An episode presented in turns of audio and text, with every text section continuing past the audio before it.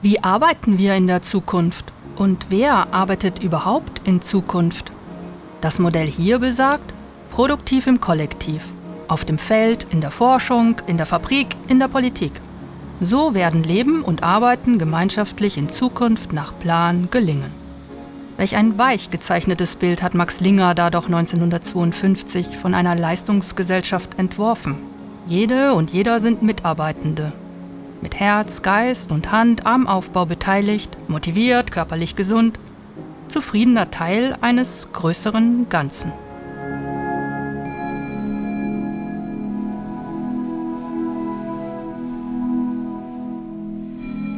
Wenn ich gut arbeite, denke ich nicht an die Arbeit, äh, sondern gehe ich in der Arbeit auf. Ja, ich arbeite auf jeden Fall gerne, ähm, merke aber auch, dass es ganz stark davon abhängt, ob ich Rückmeldungen kriege. Ich habe das Glück, dass ich äh, bisher immer Arbeiten gemacht habe, die mir viel Spaß gemacht haben und die mich erfüllt haben. In der Leistungsgesellschaft sind Lebenschancen an Arbeitsleistung gebunden. Aktuelle Schlagwörter auf Hochglanzfolien verbinden Robotik, KI, Big Data Industry mit New Work, Postwork, End of Work. Ende der Arbeit. Wer fühlt sich da berufen, die nächste kollektive Utopie zu skizzieren? Über Arbeitsszenarien am Ende des 21. Jahrhunderts zu spekulieren? Während in einer Publikation zu den wichtigsten Trends im 21. Jahrhundert Arbeit nicht einmal mehr als Stichwort auftaucht, wird an anderer Stelle propagiert, der durch omnipotente Maschinen arbeitslos gewordene Mensch darf in Zukunft Künstler sein. Solcherlei catchy Plakatismen verlangen nach Realien. Ich möchte bei Kunstschaffenden direkt nachfragen. Möchte wissen, wie blicken Sie auf das Thema Arbeit? Und was bedeutet es für Sie, heute und in Zukunft gut zu arbeiten? Wir besuchen Natascha von Kopp, Theresa Schnell und Thomas Feuerstein. In Innsbruck angekommen, treffen wir den Medienkünstler und Kunsttheoretiker Thomas Feuerstein in seinem Atelier. Das ist auf dem Gelände einer ehemaligen Textilfabrik untergebracht. Feuerstein versteht seinen Arbeitsort als moderne Kunstfabrik, in der produziert und performiert wird. Arbeit ist eigentlich ein fantastischer Luxus, wenn man sich leisten kann. Der Unterschied äh, zu normalen Arbeitsverhältnissen ist in der Kunst, äh, man geht ja eine Stunde in, ins Atelier oder Studio und die kostet einen. Die bringt ja nichts, die kostet einen, weil man Material verarbeitet. Und äh, gerade im Bereich Installation äh, und Skulptur äh, die, sind die, die Material- und Betriebskosten pro Stunde extrem hoch. Das heißt, heute arbeiten wir nicht, wir performen. Und wenn wir gut performen, arbeiten wir gut. Äh, als Künstler sehe ich das ja noch einmal anders, weil als Künstler performt man natürlich auch. Das ist sozusagen die lebendige Arbeit. Aber man schafft ja auch ein vergegenständlichtes Werk, das heißt eine vergegenständlichte Arbeit, so wie das auch Marx irgendwie definiert hat. Ja. Und das ist dann, Arbeit ist gleich Werk, Kunstwerk. Das kann eine Skulptur sein, das kann äh, eine Zeichnung sein, das kann ein Bild sein. Äh, und mich interessiert diesen Werkbegriff, der ähm, diese, diesen Moment von lebendiger Arbeit und dinglichter Arbeit aufhebt. Das heißt, wenn sozusagen die Skulptur, die Installation, die Maschine eigentlich wieder beginnt zu performieren und als Akteur lebendig wird. Deswegen interessieren mich seit den späten 80er Jahren äh, primär Medientechnologien, digitale Technologien äh, und auch Biotechnologien. Weil das für mich die zwei Säulen sind, die im 21. Jahrhundert unsere, unseren Lebensraum, unsere Lebenswelt sozial, politisch, äh, aber auch natürlich ökonomisch, äh, technologisch so und so extrem verändern und transformieren. Weil das sind die Dinge, die uns sehr stark beeinflussen. Das sind auch die Dinge, die unsere Welt verändern. Das ist das im Grunde genommen, was Marx auch äh, als Stoffwechsel bezeichnet. Also mich interessieren nachher die Interaktion zwischen Prozessen, seien sie jetzt irgendwelche Mikroorganismen oder auch höhere Organismen, lagere ich aus meinem Körper biotechnologisch irgendetwas aus. Das heißt, steht jetzt mein Körper hier jetzt auf der Bühne oder performiert ein Teil meines Körpers in einem Bioreaktor oder in einer Petrischale? Also diese Fragen finde ich eigentlich viel spannender. Und was generieren diese Prozesse de facto? Also da entstehen plötzlich interessante Proteine, die ich wieder für andere Arbeit verwenden kann. Der künstlerische Arbeitsbegriff verbindet sich für Thomas Feuerstein also mit wissenschaftlichem Erkenntnisinteresse, mit biologischen Metabolismen und mit technologischer Energetik. Produktivität speist sich in seinen Werken intellektuell und materiell aus lebendigen Prozessen, aus der Sehnsucht nach Sinnhaftigkeit und aus einem offenen Sensorium für neue Weltbezüge. Ich will von Thomas Feuerstein wissen, welchen zukunftsbezogenen Begriff von Arbeit er für angesagt erachtet. Und das heißt, wir glauben ja nur, wenn wir tätig sind mit unseren Händen oder äh, irgendwie äh, etwas produzieren und hervorbringen, dass wir arbeiten. Äh, biologisch betrachtet ist ja das ganz anders. Das Reh arbeitet ja nicht, aber wie ist es mit einer Kuh, wenn sie Milch gibt? Arbeite ich, wenn ich äh, zum Beispiel in mir Impfstoffe heranwachsen lasse? Ja? Arbeite ich, wenn ich sonstige Substanzen äh, in meinen Zellen hervorbringe, sei es Neurotransmitter oder sonst etwas, und die dann am Drogenmarkt verkaufe? Also wir werden ganz andere Aspekte von Arbeiten haben, die in unserem Körper auch laufen oder die äh, sozusagen in vitro außerhalb unserem Körper als Ersatzsystem äh, in Laboratorien und Fabriken hervorgebracht werden. Aber der Arbeitsbegriff äh, diversifiziert sich und äh, vor allem expandiert er auch die Physis oder Körperlichkeit. Und ich denke mal, in 100 Jahren werden wir darüber anders denken, weil äh, wir haben jetzt so einen Maschinenbegriff, äh, der geht vielleicht bis zum Computer vielleicht nur bis zur Software oder so, aber nicht weit darüber hinaus. Äh, wir werden verstehen, dass jede Zelle in unserem Körper, diese Milliarden Zellen, äh, viel komplexer operieren als wie momentan die besten Computer der Welt. Und die produzieren etwas Stoffliches. Das heißt, es sind schon kleine Fabriken eigentlich. Und in der Biotechnologie werden wir Fabriken haben, die ganz neue, unterschiedliche, aber natürlich auch bestehende Stoffgruppen auf ganz äh, andere Weise hervorbringen werden. Das klingt plausibel. Aber nun muss doch noch die obligatorische Frage an Thomas Feuerstein gestellt werden. Inwieweit in diesen neochemischen und neokybernetischen Produktionswelten tatsächlich noch Menschen tätig sein werden? Wird es den klassischen Arbeiter als solchen noch geben? Der Künstler Manuel Beltran hat 2015 in Den Haag ein Institut für menschliche Obsoleszenz gegründet. Soll die Wettwehr Mensch im besten Fall noch als Energieressource dienen? Ich glaube nicht an die These, dass äh, Maschinen uns arbeitslos machen. Auch die Maschine wird Entscheidungen treffen. Ja? Das haben wir jetzt schon äh, bei Big Data, Machine Learning, sogenannter künstliche Intelligenz. Und das Projekt der Menschwerdung, ja, die mit Arbeit verknüpft war, äh, bekommt natürlich da auch mh, sowohl etwas äh, Emanzipatorisches, aber auch etwas Zynisches. Weil es ist sozusagen die Demontierung des Menschen.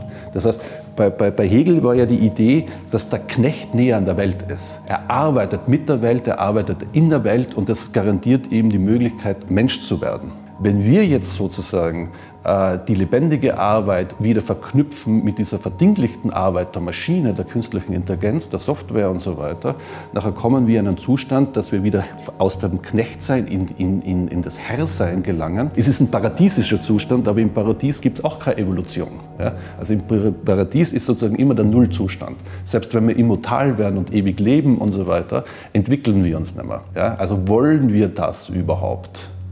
Also wollen wir uns sozusagen von diesen äh, klassischen Arbeitsbegriffen abkoppeln, wollen wir alle zu Herren werden, ja, wo wir das Kapital, die Software, die Maschine für uns arbeiten lassen, äh, oder wollen wir uns ganz bewusst äh, diese, diese, dieser Knechtschaft auch weiter unterziehen? Der Künstler gibt uns Dialektisches mit auf den Weg. Per Autopilot direkt ins Paradies oder doch das Projekt der Menschwerdung schöpferisch weiterverfolgen? Ein Anliegen auf dieser Roadmap wäre dann jedenfalls, dass wir in unseren Bemühungen nicht müde werden. Sprich, dass wir Mägde und Knechte der technobasierten Infogesellschaft uns zumindest als Sozialkörper zu organisieren verstehen und professionelle Konzepte der Konvivialität, also des verträglicheren Zusammenlebens aushandeln.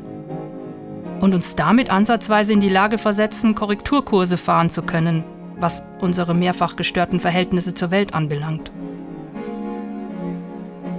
In München sind wir in einem Kreislaufcafé mit Theresa Schnell verabredet. Als Teil ihrer künstlerischen Strategien befördert sie durch unterschiedliche Kreativformate Zusammenarbeit und Solidarität unter Kulturschaffenden. Dabei bringt sie Strukturen und Verhältnisse von künstlerischer versus nicht künstlerischer Arbeit auch diskursiv auf den Punkt. Also ich empfinde Arbeiten schon als einen sozialen Prozess ähm, und auch als einen teilweise öffentlichen Prozess und genießt es am Arbeiten vor allen Dingen, wenn irgendwie ein Austausch darüber entsteht. Also ich glaube, für mich finde ich es sehr wichtig, Arbeit von ähm, Erwerbs- oder Lohnarbeit zu unterscheiden und auch zu sagen, es gibt ähm, ganz viel Arbeit, die unbezahlt läuft und damit in der klassischen ähm, sozusagen Wertschöpfung gar nicht betrachtet wird im BIP oder so. Und ähm, in meinem Fall ist es jetzt ja zum Beispiel so, dass ein Großteil der künstlerischen Arbeit ähm, natürlich unbezahlt passiert, insofern er jetzt nicht abgebildet wird als Lohn, wenn dann als Honorar und ähm, darüber hinaus als Freundin, als Mutter, als ähm, Tochter, als Geliebte und so weiter, ich natürlich auch eine Vielzahl an Sorge und emotionaler Arbeit verrichte, die auch nicht bezahlt wird. Und dann gibt es noch diesen dann im Verhältnis vielleicht auch relativ kleinen Teil der Lohnarbeit. Zusammen mit Irene Melix verwandelte Theresa Schnell 2017 eine Galerie in einen Freizeitclub und präsentierte dort eine Performance mit dem Titel Die Allegorie der Arbeit. Ich möchte von der Künstlerin erfahren, was waren Interesse und Anspruch ihrer Performance? Ich habe in Dresden studiert, also in einer Umgebung, wo noch relativ viele, gerade wenn man Richtung polnische Grenze geht, leerstehende ähm, Betriebe sind seit, seit der Wende und hatte dort mit der VEB Hefe, also einer, einer Fabrik, zu tun, wo einfach noch die Arbeiterinnenkleidung zu finden war. Und ich ähm, habe dokumentiert, wie ich diese Arbeitskleidung anlege und jetzt weniger um mich als VEB-Hefe-Mitarbeiterin zu definieren, als vielmehr zu fragen, gibt es denn diesen Moment, in dem ich zur Arbeit gebe, gehe und mir eine bestimmte Kleidung anziehe, um da auch diese Rolle der Arbeiterin zu erfüllen und auch wieder rausgehe und sie dann auch wieder ablege? Gibt es diesen Moment eigentlich in einer künstlerischen Tätigkeit, die ja völlig entgrenzt ist zum Beispiel?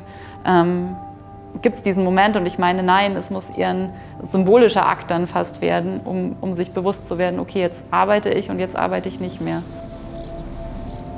Interessant, dass auch Theresa Schnell das Thema der Stoffwechselprozesse in Bezug auf Arbeit aufgreift. Bei ihr gestaltet sich der Stoffwechsel als Wechsel zeichenhafter Textilien.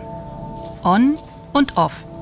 Steife hygienische Uniform versus individueller Freizeitdress. Oder Kleiderwechsel als binäre Markierung von selbstbestimmter und fremdbestimmter Arbeit.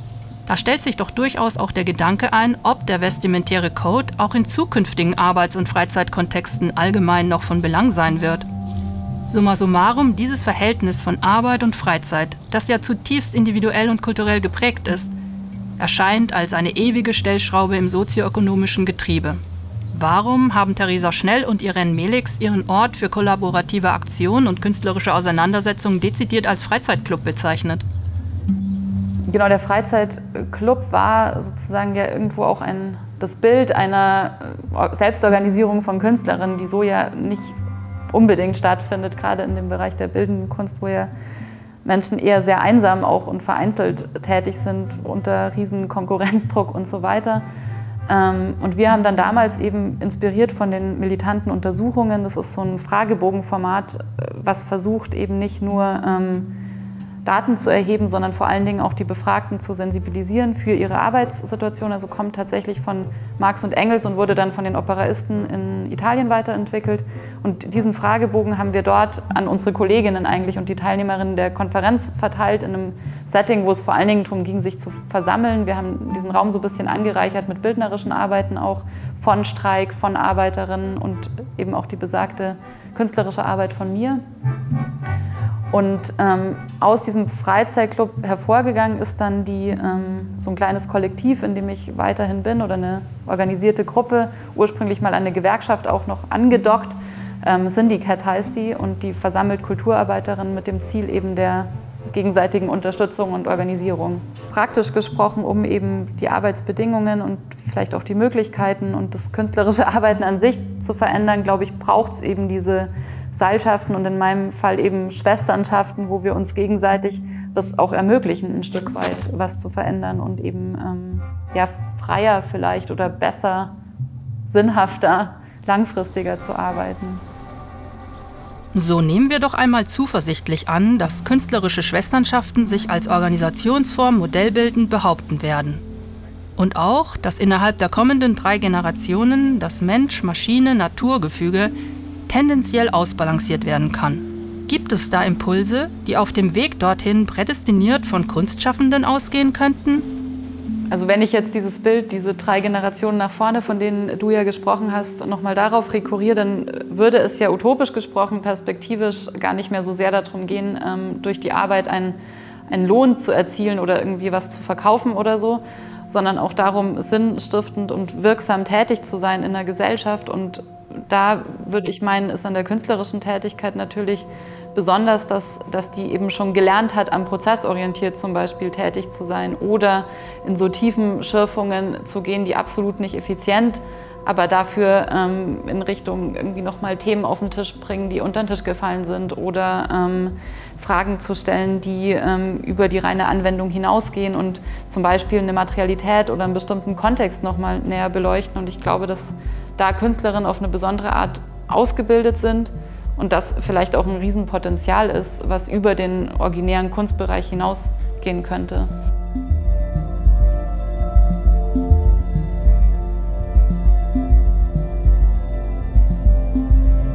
dieses Vermögen des tätigen Menschen, Arbeit, Technik und Organisationsformen umzugestalten, zählte Friedrich Engels zur evolutionären Befähigung des Homo laborans, immer verwickeltere Verrichtungen ausführen zu können, sich höhere Ziele zu stellen und zu erreichen. Die Arbeit, so Engels, wurde von Geschlecht zu Geschlecht eine andere, vollkommenere, vielseitigere. Und Karl Marx entwarf auch für den Einzelnen das Ideal der abwechslungsreichen Tätigkeitsvielfalt. Heute dies, morgen jenes zu tun. Morgens zu jagen, nachmittags zu fischen, abends Viehzucht zu treiben, nach dem Essen zu kritisieren, wie ich gerade Lust habe. Ohne je Jäger, Fischer, Hirt oder Kritiker zu werden, so Marx. Birgt etwa derlei marxischer Arbeitsfreisinn das große Potenzial für zukünftige Arbeitsorganisation? Die Medienkünstlerin Natascha von Kopp hat sich vor gut zehn Jahren auf die Suche nach diesem Potenzial begeben. Für ihren Dokumentarfilm Future Works sprach sie mit ehemaligen Arbeitern, Arbeitssuchenden, sie sprach über Arbeitslust und Arbeitsvielfalt und befragte Expertinnen in Deutschland zu starken Arbeitskonzepten. Heute möchte ich die Regisseurin in Berlin selbst befragen. Wie blickt sie mit zeitlichem Abstand auf ihr Projekt Future Works? Ist Arbeit für sie nach wie vor von künstlerischem Interesse? Und gab es bei ihr etwa ein auslösendes Moment, das zur filmischen Auseinandersetzung mit Arbeit führte? Wir machen uns zu Natascha von Kopp auf den Weg. Dann gab es noch AEG sagt G und das war so ein Porträt von äh, ehemaligen ähm, AEG-Arbeitern. Und dann kam erst Future Works. Und was das Ausschlaggebende für Future Works war, ähm, glaube ich, ähm, ich habe in einer Zeitung gelesen, dass äh, in Esslingen wurde eine Bildröhrenfabrik geschlossen und die äh, Arbeiter sind in Hungerstreik getreten. Und das fand ich schon sehr extrem und wollte das verstehen, warum, warum so äh, Leute für, für diese Art von Arbeit in Hungerstreik treten. Und die habe ich dann auch treffen können, zum Glück. Der Film Future Works vermittelt die Intention, doch ein markant positives Stimmungsporträt von zukünftiger Arbeit einfangen zu wollen. Wie hat sich für Natascha von Kopp der Erkenntnisprozess während der Dreharbeiten entwickelt? Stand am Beginn des Projekts die Hoffnung, von den Gesprächspartnern weitreichende Zukunftsprognosen erhalten zu können? Und wurden diese Erwartungen am Ende auch eingelöst?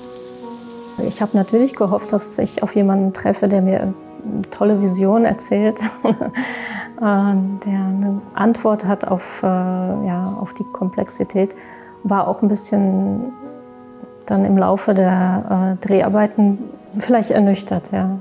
Also gerade bei Zukunftsforschern hätte ich mir mehr Visionen gewünscht, ehrlich gesagt. Ja, ähm, und Gut, bei dem ähm, ähm, Robotikexperten kann ich das gut verstehen, weil das ist wirklich, äh, weiß man nicht, wie sich das äh, entwickelt. Da war ich auch überrascht, wie, wie, ähm, wie die Roboter doch zu kämpfen haben bei diesen Robocups. Und ich, das ist mittlerweile natürlich auch ganz anders. Das, äh, da sind die schon wieder viel weiter gekommen. Aber damals war das für mich auch ein bisschen ernüchternd. Ja. Aber ich verstehe auch, dass, dass sich die Leute dann auch doch nicht so weit aus dem Fenster lehnen wollten. Trotzdem schade.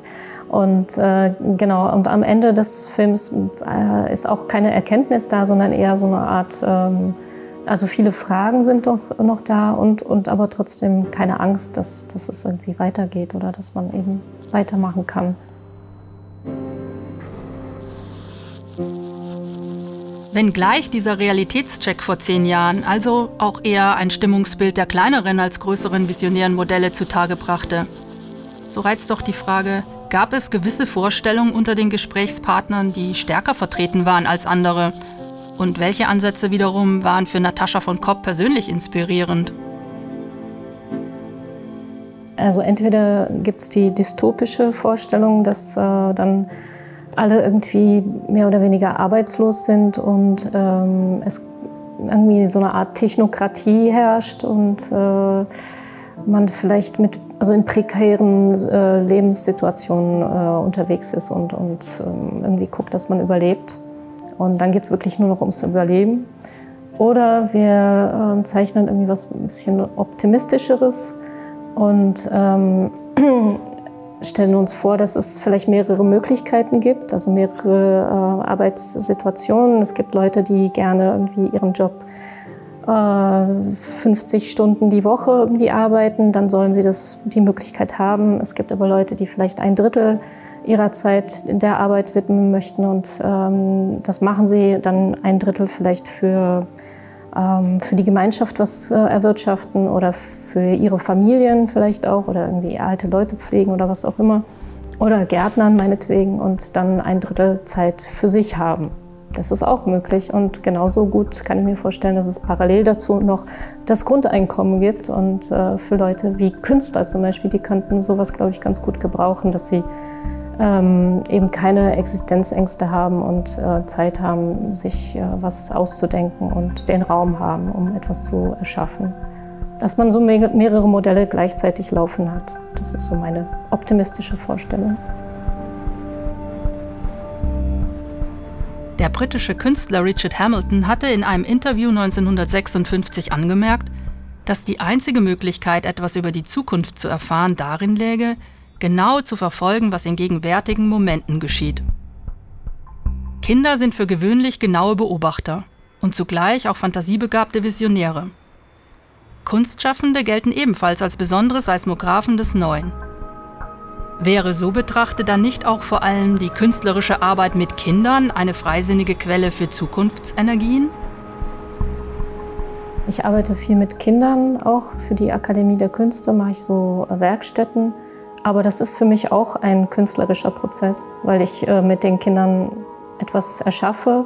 Ich lerne von ihnen, sie lernen von mir vielleicht im besten Fall. Und äh, also eigentlich alles, was ich mache, ist etwas, was mich inspiriert. Und ich hatte so eine, mm, so eine kleine Werkstatt äh, mit den Kindern an der Akademie äh, der Künste. Und zwar war das, äh, war das tatsächlich, wie stellt ihr euch eure äh, Zukunft vor? Und dann unter anderem haben sie dann auch Briefe an sich selbst in die Zukunft geschrieben und äh, ge gesagt, was sie sich vorstellen, was sie äh, in der Zukunft arbeiten. Und es war interessant, weil zwei, drei gesagt haben, sie werden YouTuber. Das war für mich auch interessant. Äh, also heute, das war, glaube ich, fünf Jahre, das ist fünf Jahre her. Das war für mich interessant, ja.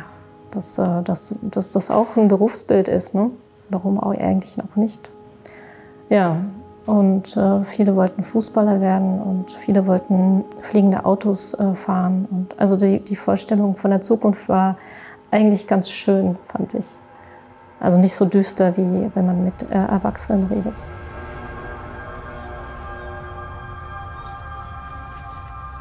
Was sind die Betriebsamkeiten und Werktätigkeiten, die uns für zukünftige postindustrielle Prozesse vorschweben? Welche der produktiven Möglichkeiten wollen wir ergreifen?